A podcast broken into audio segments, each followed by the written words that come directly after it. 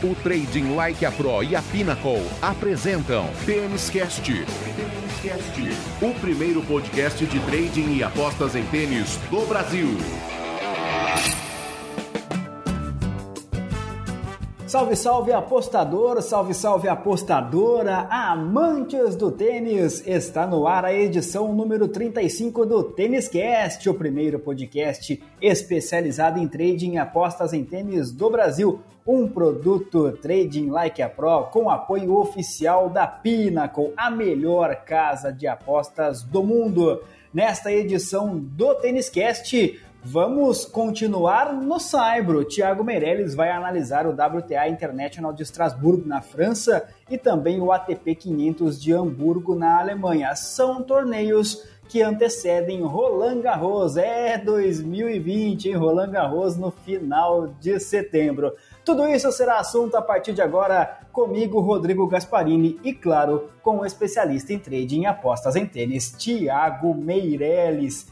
Que ano, hein, Tiagão? Estamos no meio de setembro preparando as coisas para Roland Garros. É isso aí, um ano absolutamente diferente. E até durante aqui a preparação eu fui pensando e fui confabulando, né? E, e fazendo as minhas ponderações sobre que semana que a gente vai enfrentar agora, né? É uma semana é, que, é, que, que geralmente bastante complicada por natureza, por ser uma semana pré-Grand Slam e, e, dessa vez não vai ser diferente, mas eu acho que ela vai ser diferente do que o normal, que é, já é uma coisa diferente, né? Ela vai ser, vai continuar sendo complicada, mas por outros aspectos que são justamente os aspectos que estão aparecendo em função disso tudo que está acontecendo em 2020. Mas vamos lá, o nosso trabalho é aqui sentar, anotar, estudar, se preparar e, e tentar tirar o melhor do mercado possível nessas próximas aí três semanas, eu diria. A primeira preparatória e depois duas semanas cheíssimas de tênis de Grand Slam. Tiago Meirelles explica. E a vinheta anunciou, é hora do Tiago Meirelles tirar dúvidas, e dúvidas que chegam pelas nossas redes sociais, chegou, né, veio da Leonor Cunha Martins, que tá aí pertinho de você, viu, Tiago? Tá em Alvorada. Conhece Alvorada aí no Rio Grande do Sul, Tiago? Conheço, na verdade é aqui pertinho, é região metropolitana de Porto Alegre. Jogamos muito futebol, inclusive tem ótimos campos de várzea ali em Alvorada, é uma cidade muito bacana. Um abraço aí para nossa amiga Leonor, muito obrigado pela, pela participação. É sempre bacana a gente poder saber as dúvidas que vocês têm e a gente tentar contribuir de alguma maneira. Quer dizer então que daqui a pouco, ô, ô Leonor, segura aí, eu já vou falar sua, sua dúvida aqui, a gente já vai esclarecer, mas, mas agora surgiu um assunto relevante, né? É, quer dizer então que os, os, gramados da Várzea de Alvorada já viram Thiago Meirelles desfilar sem raquete, é de chuteira mesmo, chuteira e meião. Não, desfilar não, né? Foi apresentações, apresentações humildes, né? Desportivas daqueles finais de semana que, que, que, os atletas não comparecem, né? Os atletas de finais de semana, né? Sabe como é que funciona, né, Rodrigo? Aquele, aquele esforço para manter a forma. Aliás, tá, tá informação um time de futebol, ainda que virtual por conta da pandemia, no nosso grupo lá do, do Trading Like a Pro, no, no bate-papo do TLP, a galera tá se juntando lá, e você, você tá convidado para chegar junto também. Agora sim, Leonor Cunha Martins, ela diz o seguinte, Tiago. Tiago, aprendi com você que nós devemos tomar cuidado nos torneios que antecedem os grandes lãs, porque nunca sabemos quais são as reais intenções dos jogadores. E aí a Leonor pergunta o seguinte: essa precaução continua valendo em 2020 com as mudanças no calendário por causa da pandemia? É, elas continuam e como a gente comentou na abertura do programa, as precauções têm que ser as maiores possíveis, especialmente nessa semana de 2020, porque geralmente é uma semana onde a gente precisa ter muito cuidado em trabalhar a favor dos favoritos, né? Até porque primeiro os grandes favoritos geralmente eles não trabalham nessa semana. Eles descansam, fazem uma preparação bem completa e bem profissional, porque porque as duas semanas de Grand Slam são muito exigentes, especialmente os jogadores e as jogadoras que têm expectativa de chegar até a segunda semana do Grand Slam. Então, geralmente é uma semana de preparação. Neste ano é diferente, né? Diferente em função de toda essa mudança no calendário e diferente porque houve muito pouco tempo de preparação no saibro, na superfície que vai ser jogada a Roland Garros. E muito tempo, muito pouco tempo para quem jogou e muito menos tempo ainda para quem tentou jogar e perdeu logo de cara, né? E, e, e, nós vamos começar falando da WTA e a gente vai falar, por exemplo, de um, de, da Carolina Pleskova, né? Que é uma jogadora top 10 do mundo que sempre faz boas campanhas, inclusive em Roland Garros, mesmo sendo Cyber e tal, que não é a melhor superfície dela, mas é a qualidade dela é tão grande que vai bem também, mas ela não conseguiu jogar no Cyber ainda. Teve duas derrotas logo de cara e ela, e ela vai para Estrasburgo para jogar. Então, esse tipo de coisa que a gente vai tratar hoje aqui, a gente vai tentar é, chamar atenção para alguns jogadores, jogadores especificamente para que a gente tenha um pouquinho de cuidado nessa semana que começa. Leonor Cunha Martins, sua pergunta está respondida. Muito obrigado pela sua participação e você está convidado e convidada a também participar conosco aqui do Tênis Cast. As redes sociais do Trading Like a Pro estão à sua disposição. Manda um direct no Instagram, entre em contato via Telegram, via Twitter, via e-mail, como você quiser, você fala com o Trading Like a Pro. Que voleio! Primeiro torneio a ser analisado pelo Thiago Meirelles nesta edição número 35 do Tênis Cast é justamente, portanto, o WTA de Strasbourg, na França, WTA International, com 202 mil euros de premiação. Eu fui dar uma olhadinha aqui, viu, Thiago, como eu sempre faço nas últimas campeãs, e geralmente, bom, dois detalhes. Primeiro que é, o WTA de Estrasburgo geralmente é disputado em maio. Então a gente já começa com essa questão toda do calendário maluco, que é o assunto que a gente vem tratando já há algum tempo aqui no Tenniscast. Mas, costumeiramente, quando a gente olha a lista de campeãs, alguns nomes se repetem. E aqui é uma exceção, porque, olha, de 2010 para cá, Sharapova, Petkovic, Schiavone, Cornet, Puig, Stossur, Garcia, a Stossur repete. Era 2015 e 2017, mas só ela. 2018 a Pavlyuchenkova e 2019 a Yastrenska. De cara aqui, Thiago, já é, entrando um pouquinho na sua seara, dá para a gente ver que o torneio não tem assim uma constância de campeãs e isso evidentemente pode ser útil na nossa análise. Não tenha dúvida, Rodrigão, é muito boa essa tua análise, muito boa essa tua análise e, e, e tem a ver um pouco também com o tamanho do torneio. Né? Ele é um torneio tradicional no sentido de ser muito antigo no circuito, estar sempre ali presente, mas ele não é um torneio muito grande, ele não tem muita premiação, ele é um torneio do nível international, como tu falou. Então, depende ele troca às vezes de semana, então ele varia ano a ano as jogadoras que participam dele. E, consequentemente, a campeã ou as jogadoras que chegam nas finais, elas variam também, os nomes ficam trocando. E é isso que a gente vê quando a gente pega os últimos três anos, né? De, desde 2017, que é geralmente a análise que a gente faz aqui, são muitos nomes, muitos nomes mesmo que aparecem das quartas de final para frente. Poucos nomes repetidos, né? Por exemplo, a australiana Ashley Bart é uma que tá, teve sempre presente aí quartas de final, semifinal, mas esse ano não vem, até porque não vem nem para Roland Garros defender o título dela. De maneira geral, a Pavlyuchenkova, a russa Pavlyuchenkova, que foi campeã em 2018, ela também vem aparecendo agora. De resto, tem a Gavrilova, que também não está jogando. Assim, ano passado, campeã Yastremska, que nunca tinha jogado. Então, realmente varia muito, né?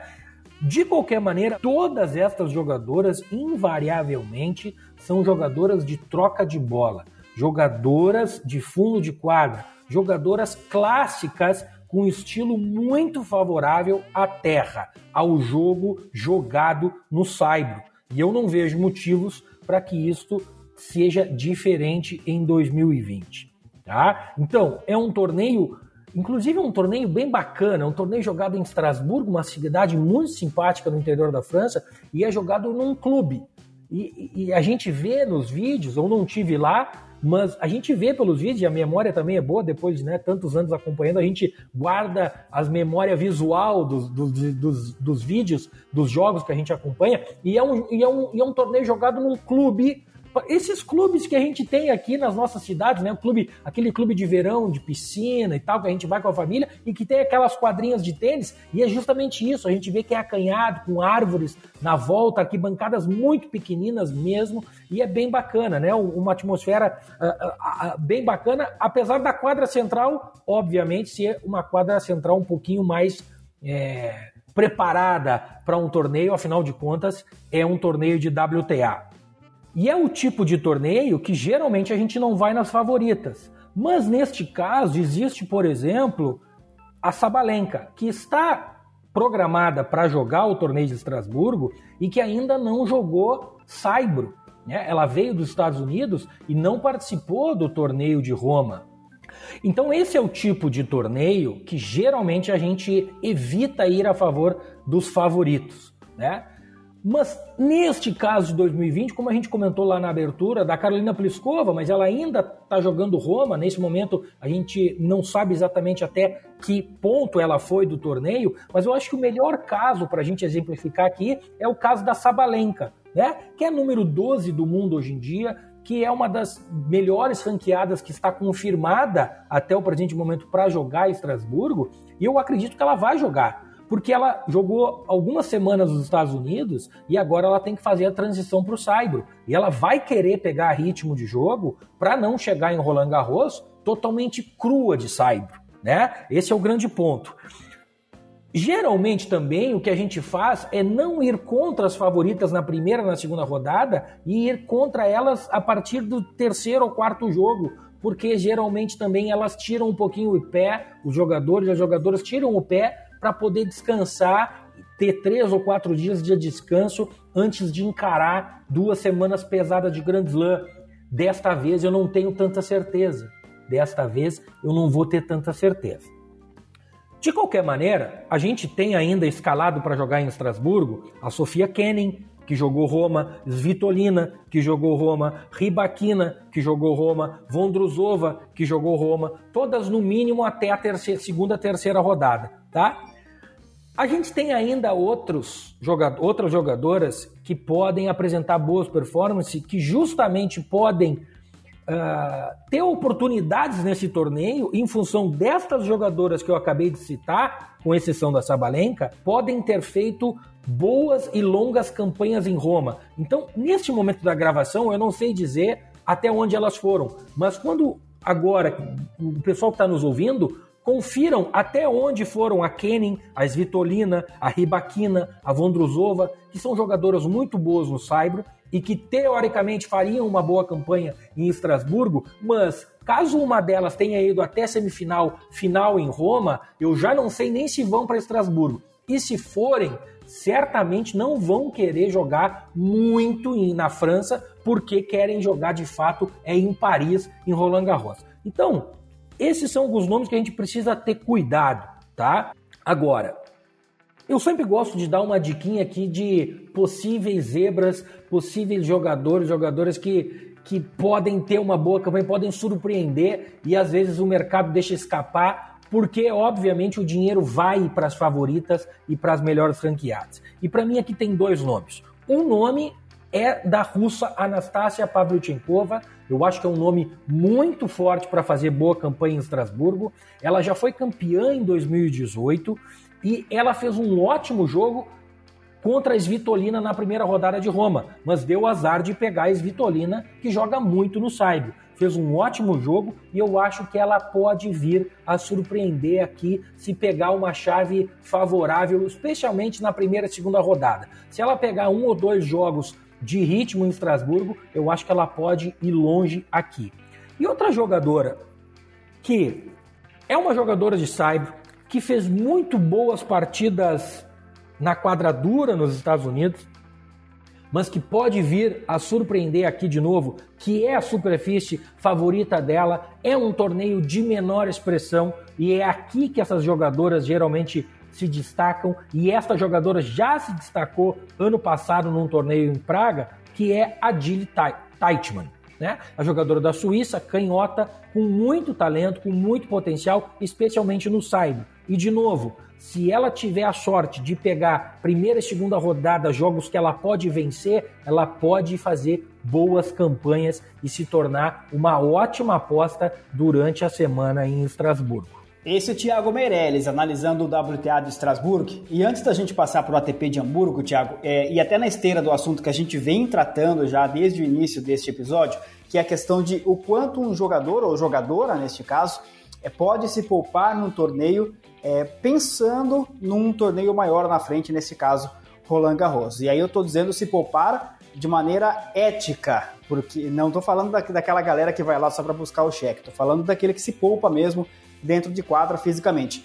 O tênis tem uma característica diferente de outros esportes, que são os esportes de contato, porque é, o, o, jogador, é claro que ele está sujeito a contusões, mas essa contusão ela vai acontecer é, e, e, e, eventualmente, mas sem que haja uma interferência do adversário. Por exemplo, no jogo de basquete, o último quarto, o jogo tá ganho, o que, que o técnico faz? Ele tira suas estrelas para que elas descansem, mas também para que elas não corram risco de contusão. Um jogo de futebol, 30 do segundo tempo, está 4 a 0 o técnico tira o seu artilheiro para que ele não, não tome uma butinada do zagueiro adversário e não se machuque. No tênis, se tiver 6 a 0 no primeiro set, 5 a 2 no segundo e você está sacando para vencer, o seu risco de contusão continua sendo exatamente o mesmo. Então tem essa característica específica desse esporte, né? Exatamente, é muito bem observado. E, e pior ainda, eu, eu iria mais longe se o jogador entra na quadra meio de corpo mole, meio fora de concentração, só para fazer a participação mesmo, né? E dar aquela brincadinha e jogar alguns pontos para não ficar tão na cara, que acontece, acontece no tênis, é assim que funciona, em função do calendário, dos contratos que têm que ser cumpridos e tal o risco de lesão até aumenta, né? Porque o cara não está concentrado, não está com o corpo todo ali preparado para fazer aqueles movimentos que exigem demais do corpo do tenista e acaba a lesão acontecendo também. Né? E não tem como se poupar, não tem como exatamente como tu falou, não dá para me substituir aí que eu vou dar uma poupada, não. O cara entrou na quadra e ou ele vai fingir uma lesão e acontece isso também, a gente precisa falar a verdade aqui, ou ele vai jogar meio de corpo mole. E se jogar de corpo mole, corre risco de lesão também, exatamente como a gente comentou. Então, é, é, é, bem complexo, é bem complexo a vida de tenista, e é por isso que o tênis é tão bacana, e é por isso que eu sempre bato na tecla, e vou usar aqui uma frase que eu já usei muitas vezes, que é o seguinte: o jogo de tênis ele acontece, ele começa. Eu gosto de usar que o jogo de tênis ele começa 12 meses antes do que agora ele vai começar mesmo. Né? Então a partida que está acontecendo agora, ela sofre influência de, da, da, da, das partidas que aquele jogador jogou um ano atrás, em função daquela questão de pontuação, de pontos a defender, de ranqueamento, de premiação daquele torneio naquela semana e tal. E, obviamente, essa partida também não acaba quando ela de fato acaba. Ela é ela sofre influência das partidas ou da programação que o tenista tem nas próximas semanas, que é exatamente o que a gente está falando aqui. Quando a gente vai analisar um confronto dessa semana que vai ter em Estrasburgo, por exemplo, é, tudo que a gente está falando é o seguinte: analisem o que, que a jogadora fez nas últimas semanas e o que, que ela vai fazer nas próximas semanas. Quando eu digo isso, eu estou dizendo que aquela partida ela não acontece só ali dentro daquela quadra, daquele, daquela quadrinha cercada em Estrasburgo entre aquelas duas jogadoras e o potencial tenístico de cada uma. Não, ela envolve tudo que contribui para a formação daquele jogo planejamento anterior, planejamento futuro, resultados passados, res, prováveis resultados futuros, o que pontos que tem que defender, que torneio, qual é a importância, qual é a premiação, que país está sendo jogado e assim por diante. Né? Então, eh, e isso envolve também a parte física e a parte de lesão ou, ou, se proteger de alguma lesão dos jogadores e das jogadoras. Então, muito bem observado, é isso mesmo. E o individualismo que é o tênis, o tênis é jogado por duas pessoas, né? Que têm vontades, interesses, dores, sentimentos, emoções e, e, tudo mais. Então, é realmente é muito bacana, mas é muito difícil e a gente precisa estar sempre muito preparado, atualizado e informado para se atuar nesse mercado. Tênis Cast. O primeiro podcast de trading e apostas em tênis do Brasil.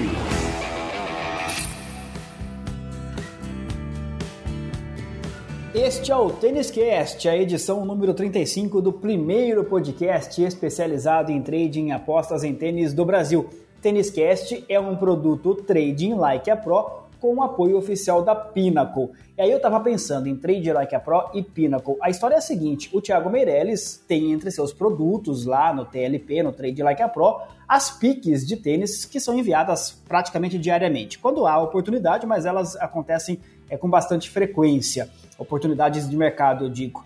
E essas piques de tênis, elas podem ser feitas, as apostas, as entradas podem ser feitas na Pinnacle. E eu garanto para você que se você fizer as piques do Thiago, que são lucrativas, ou as suas, se eventualmente você for lucrativo, enfim, você fizer entradas lucrativas na Pinnacle e o seu vizinho aí do lado fizer em qualquer outra casa, você será mais lucrativo do que ele, porque a Pinnacle é a melhor casa de apostas do mundo, tem as odds, as probabilidades mais altas e mais ainda, você vai ser lucrativo para o resto da vida, porque a Pinnacle não limita o apostador vencedor. Para você abrir a sua conta na Pinnacle, o link está disponível aqui na descrição deste Têniscast e nós temos um código VIP especial para você, nosso ouvinte. O código VIP é o TLP de Trading Like a Pro.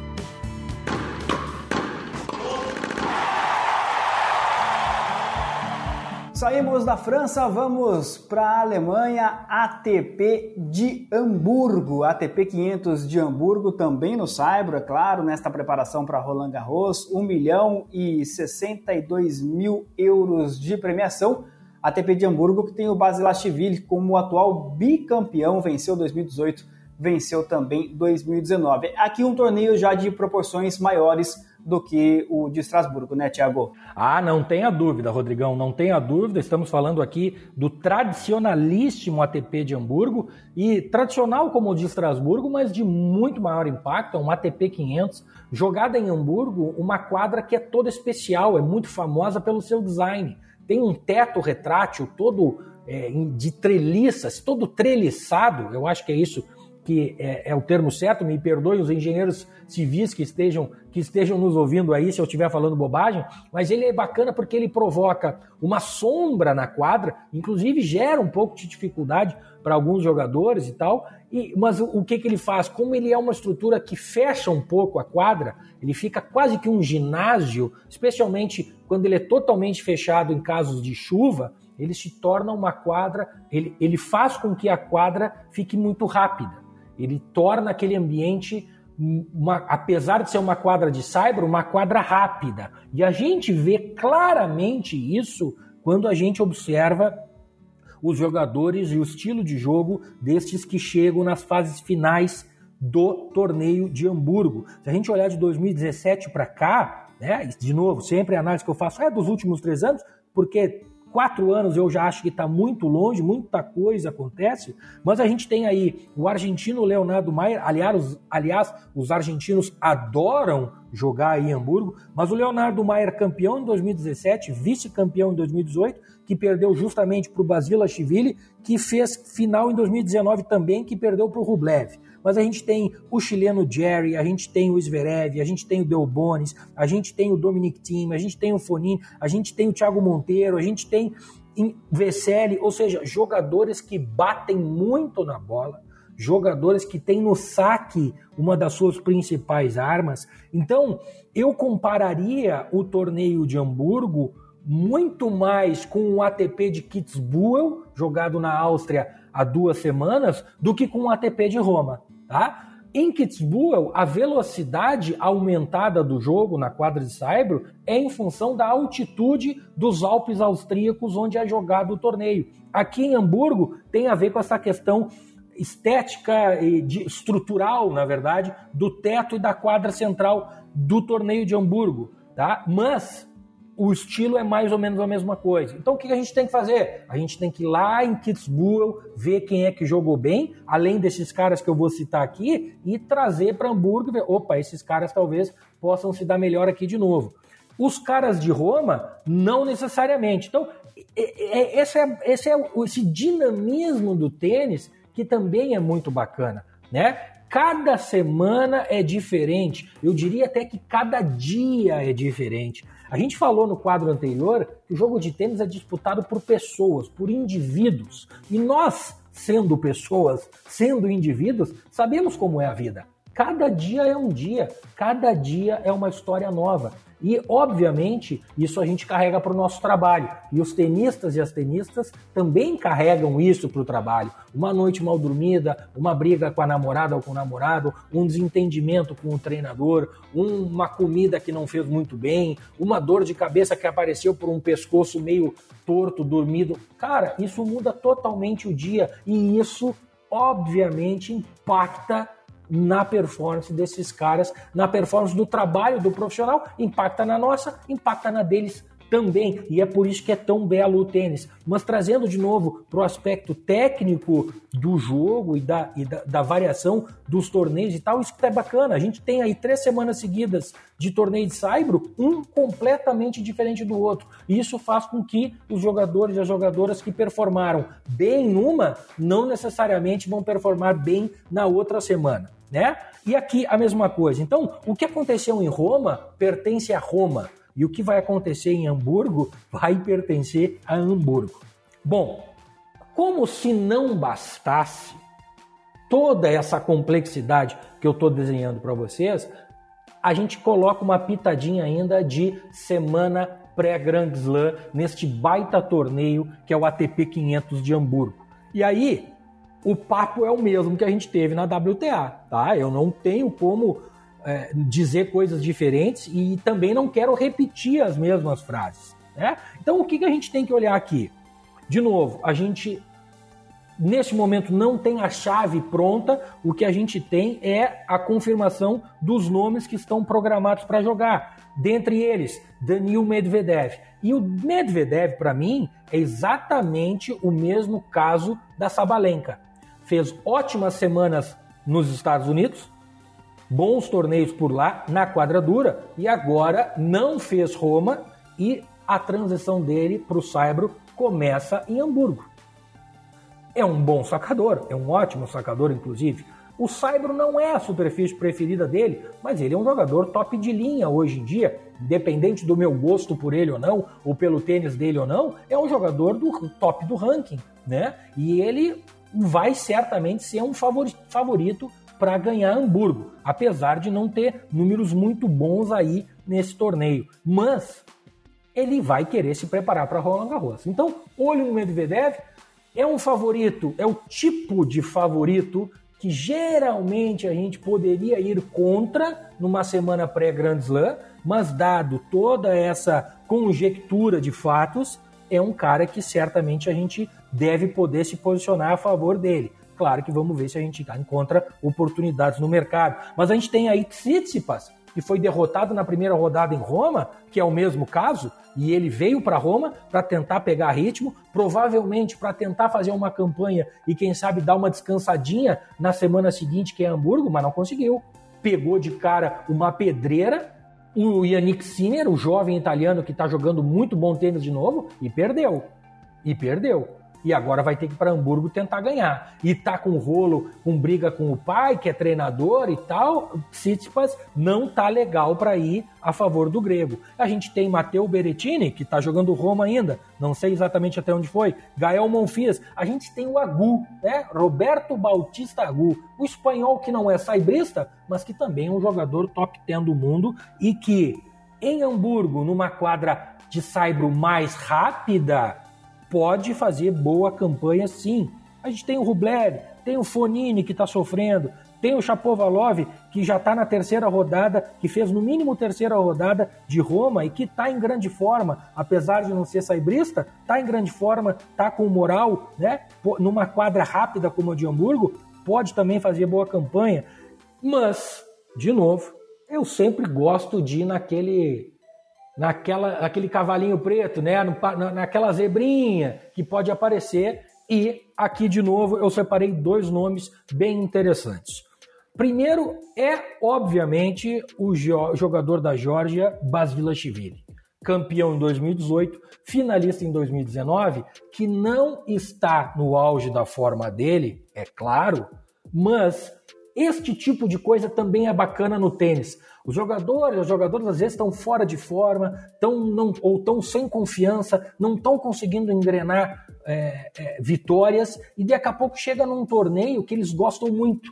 Né? Um torneio que eles geralmente, ano após ano, se dão bem uh, em função do que? Do tratamento recebido no hotel, da hospedagem, da estadia, da alimentação, do clima da cidade, enfim, coisas, de novo, que impactam no bem-estar do ser humano, daquele indivíduo. E eu acho que o Basilashvili pode, de novo em Hamburgo, começar a reencontrar o seu tênis. E certamente, em função da forma ruim que ele está, a odd dele vai ser boa no mercado de campeão. Então, olho no Basilashvili, que se tiver uma chance de ter uma chave interessante, ele pode sim ser um bom concorrente ao título na Alemanha.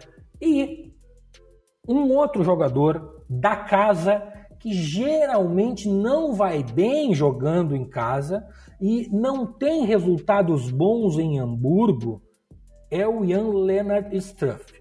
Mas, se a gente analisar, o máximo que ele fez foi oitavas de final. Mas, em 2019, ele perdeu para o Carreno Busta, que foi fazer semifinal e que é sabidamente um ótimo jogador de saibro. Em 2018, talvez a derrota estranha para o John Millman, o australiano que não é jogador de saibro. Em 2017, ele perdeu para o Leonardo Maier, que foi o campeão. Então, não são. E, em 2016, ele perdeu para o russo Medvedev. Então, não são derrotas assim, ah, que derrota horrível. São derrotas para jogadores que naquele momento eram melhores jogadores que ele. Mas ele está num outro estágio da carreira, na minha opinião. Eu não sou fã do Struff, pelo contrário, perdeu na primeira rodada em Roma pro Coria, pro argentino Coria, que a gente até deu aquela piquezinha de zebra, né, Rodrigão, lá no TLP, porque o Coria é o Coria, jogador de argentino, matreiro do Cyber e tal, mas eu acho que se o Struff, na quadra rápida de Hamburgo, se conseguir de novo pegar um ou dois jogos de primeira rodada, de primeira e segunda rodada tranquilos, e para isso a gente tem que analisar a chave antes de fazer essa aposta que eu vou sugerir, eu acho que ele pode ser uma boa escolha no mercado de campeão do ATP 500 de Hamburgo, Rodrigão.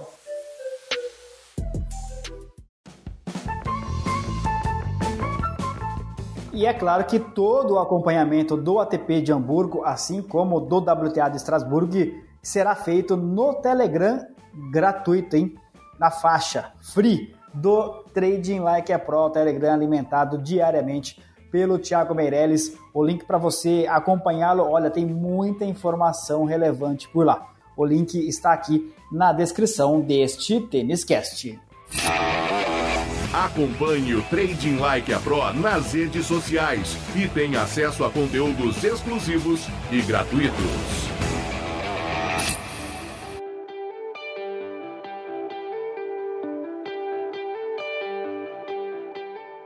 Tiago Meirelles já analisou o WTA de Estrasburgo e também o ATP de Hamburgo, na Alemanha. E antes da gente fechar o Tênis Cast, Thiago, só mais um ponto que acho que é bem importante e relevante também para esta semana. É, desconstruindo agora o raciocínio, porque a gente vem falando o tempo todo aqui dos jogadores que podem se jogadores e jogadoras, é claro, que podem se poupar pensando em Roland Garros. Agora, imagino também que haja casos exatamente ao contrário, é, do jogador que, claro, ele vai para Roland Garros, ele quer lá pegar o seu cheque no solo francês, mas ele sabe que não vai ter chance alguma lá em Roland Garros de um bom resultado. Então ele vai dar a vida nesses torneios desta semana, seja no masculino ou no feminino. Isso aí também é um ótimo ponto, né, Rodrigão? Isso aí também é um ótimo ponto. E geralmente é, é aí que aparecem as grandes oportunidades também. Esta é né, uma das razões que a gente geralmente vai contra os favoritos nestas semanas, né? Pré-Grand Slam. O que acontece são esses casos em 2020, especificamente, que a gente precisa ter um pouquinho de cuidado. Sabalenka na WTA, Medvedev na ATP, Tsitsipas na ATP. São caras que normalmente ofereceriam oportunidades quando enfrentassem jogadores de menor ranking mas com capacidade de fazer bons jogos e que poderiam perder e que perdem muitas vezes. Mas estes caras que eu citei aqui especificamente vamos ter cuidado, mas certamente haverá outras oportunidades. Certamente haverá outras oportunidades. Por exemplo, Berettini. O Berettini é um cara que está com uma chave muito boa em Roma. E no momento da gravação ele está na terceira rodada. Não sei exatamente até onde ele foi, mas certamente se ele fizer semifinal ou até final em Roma, se ele for para Hamburgo, apesar de ser uma quadra que favoreça o tênis dele, eu não acho que ele vá se esforçar tanto para ir até a final. Eu não acho que ele vai querer ir longe em Hamburgo, porque tem Roland Garros ali na frente e ele já vai ter feito uma boa semana em Roma, nessa situação hipotética que eu estou criando. Então, o que, que a gente precisa fazer? E é esse é o objetivo aqui do nosso Tênis Cast, é trazer jogadores, trazer é, é, potenciais oportunidades fora daquele foco principal que é o que o mercado geralmente ataca, que são os grandes favoritos. Né? O mercado de tênis ele é normalmente dominado pelos grandes favoritos. Né? E, e por isso que é tão difícil a gente encontrar zebras. Mas, determinadas situações, determinados cenários, especificamente com alguma, né, com algum conjunto de fatores, a gente consegue achar. E esse que tu citou é um deles, né? Jogadores que a gente sabe que e eles mesmos sabem que não vão conseguir fazer uma semana muito grande, porque, por quê? Porque não são cabeças de chave. O grande lance é ser cabeça de chave num grande slam. E o cara que já sabe que não vai ser cabeça de chave no grande slam, sabe que a chance de ele pegar um super favorito, um cara muito, muito melhor que ele, muito mais forte que ele na primeira rodada ou segunda de Roland Garros, é muito grande. Então ele não está muito preocupado em se poupar. Ele vai para Roland Garros, ele vai se dedicar, ele vai lá pegar o prêmio dele, ele vai tentar ganhar, mas ele sabe que não depende muito de ele fazer uma semana boa ou não na semana uh, anterior ao Grand Slam. Aliás, pelo contrário, às vezes uma semana longa e boa dá confiança para esse tipo de jogador e aumenta a chance dele conseguir fazer duas ou três rodadas ou até quatro rodadas um Grand Slam, que significa muito dinheiro, significa muito ponto para um cara que já está na parte intermediária do ranking. Então, também temos que observar isso, estão aí as oportunidades, é aí que a gente consegue capturar a nossa tão suada moedinha do mercado de tênis. Match point.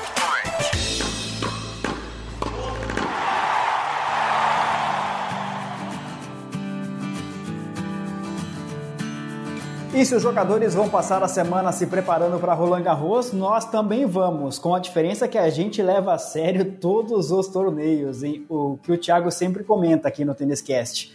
O real, o dólar, o euro, ganho ou perdido em Roland Garros é o mesmo real, dólar, euro, libra esterlina, seja lá o que for que a gente ganha ou perde em Estrasburgo, em, em Hamburgo, ou em qualquer outro torneio. Então, a gente vai levar muito a sério com, evidentemente, o Tênis Cast, as informações do Thiago lá no Telegram e tem muito trabalho pela frente, né, Tiagão? É isso aí mesmo, exatamente isso, Rodrigo. O que a gente ganha na semana do Grand Slam é igual, vale a mesma coisa do que a gente ganha antes ou depois. Então, o foco, o profissionalismo tem que ser o mesmo e a gente está aqui tentando ajudar todo mundo isso para a gente nessa caminhada seguir sempre subindo, degrau a degrau, devagarinho, para a gente né, alcançar os nossos objetivos dia após dia, semana após semana.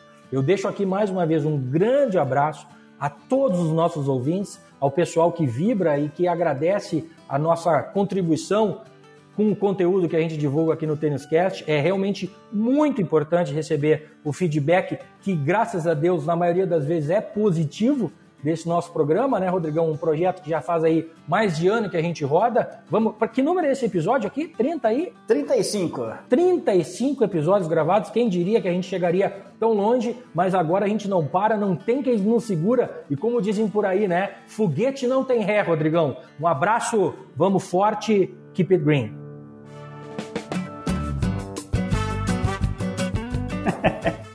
Essa eu coloquei no caderninho aqui. Foguete não tem ré. É igual avião quando vai decolar, né? Chega um momento da pista ali que não tem volta. É, é mais ou menos assim o nosso Tênis Cast. Na esteira do que o Thiago falou, se você curte o Tênis Cast, fica aquele nosso pedido especial. Obviamente, curte, compartilhe, conte aos amigos, vamos espalhar a mensagem das apostas em tênis por aí. Nós somos o Tênis Cast, o primeiro podcast especializado em trading e apostas em tênis do Brasil. Um produto Trading Like a Pro com apoio da Pinnacle, a casa dos apostadores profissionais. Produção e apresentação de Tiago Meirelles, especialista em trading e apostas em tênis, e do jornalista Rodrigo Gasparini, também responsável pela edição deste episódio. Apoio de marketing em redes sociais de Jéssica Mendes e Marco Meireles. O Tênis Cast estará de volta na semana que vem, aí sim com uma edição toda especial sobre Roland Garros. Mas o trabalho do Trading Like a Pro não para, você está convidado para conhecer as nossas redes sociais e também o canal do Telegram. Muito obrigado pela audiência, muito obrigado pela companhia. A gente se encontra por aí. Um grande abraço! Até lá! O Trading Like a Pro e a Pinnacle apresentaram Têniscast. O primeiro podcast de trading e apostas em tênis do Brasil. Até a próxima edição.